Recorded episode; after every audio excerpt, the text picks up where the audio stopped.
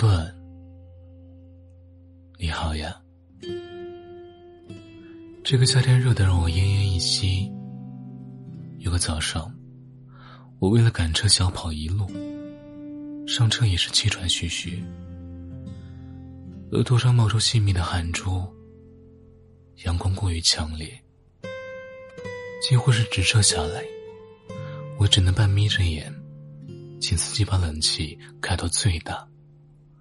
过了一会儿，才平静下来。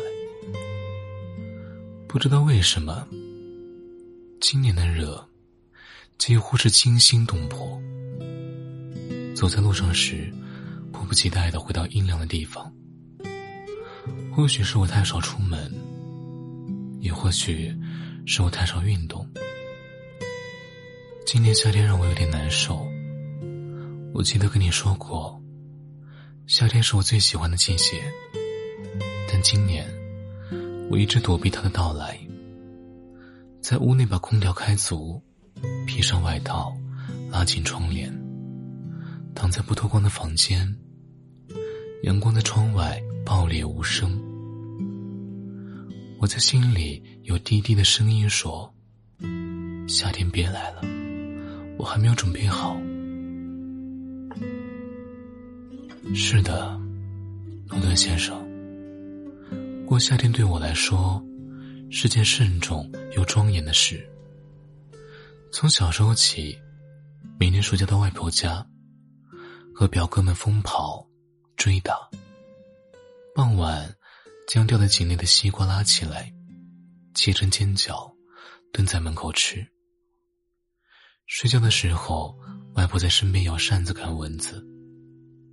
长大以后，虽然不在家人身边，仍然保留了过夏天的仪式。在梅雨后吃上杨梅，冰箱里放着绿豆汤，拎着西瓜回家。又在傍晚出门散步，深夜的时候煮上一锅小龙虾，汤里放入面条，煮的入味又软滑。诺顿先生，在以往的夏天，我用食物、习惯和步伐向夏天致以敬意。只是今年，某些突如其来的事打乱了我的步伐，让我还来不及准备好，夏天就已倏然来到身边。我还是没有学会喝冰咖啡，你呢？在疲惫的夏天，我依然需要热咖啡来让自己清醒。诺顿先生，没有季节是等人准备好才到来的吧？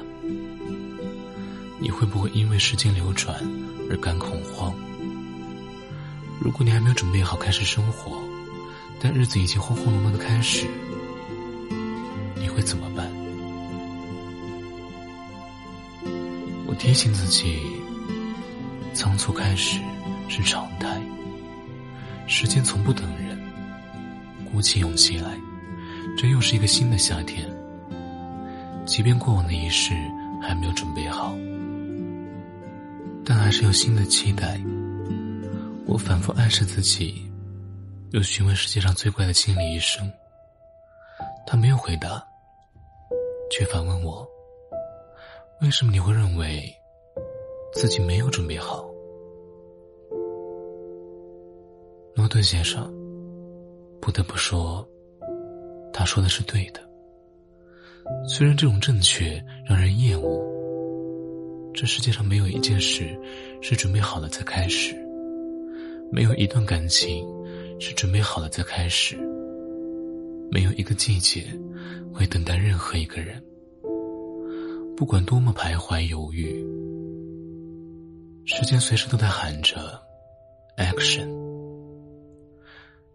四季至此，我又有了新勇气。在我们反复谈论天气的同时，我也在消解愚蠢的烦恼。如果能不自扰，如果能不在头脑里和自我进行战争，我应该是个超人，而不是在此刻向生活投以游离的目光。有个人曾告诉我，他对俗世的价值不屑一顾，执意特立独行。诺顿先生，这让我诧异。我还以为每个人都跟我一样，谨慎、小心，渴望成为一个普通人，在普普通通的日子里平静的过上每一天，不渴望任何灯光，对风浪毫无抵抗，缺乏对痛苦的想象力。这才是我所期待的夏天，完美、宁静，只有西瓜和扇子的夏天。可是今年，我还没有准备好，还有些烦恼要处理，有些痛苦要消化，还有些无聊要打发。我原本以为解决了这一切，日子就会好起来，什么都会好起来。但是我错了，没有人承诺过，即便你能搞定自己，但是你。也搞不定生活。现在我坐在一间被树木包围的房子里，门窗虽然打开了，却没有一丝风吹进来。我混迹在一群陌生人里，假装自己正在融入，其实我在给您写信，在每个字的间隙里思考怎么度过这个夏天。诺顿先生。我知道您要笑了，您笑起来很好看。我知道您会说，人不应该思考不属于自己的事物。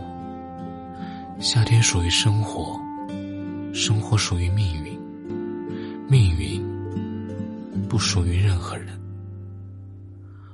我们要做的不过就是在闷热的午后等待，等待一丝风，一丝凉意。窗外小贩响亮的吆喝，然后我们冲出去，看看他卖的是什么。在我很小的时候，夏天里漫长的午觉让我不耐烦。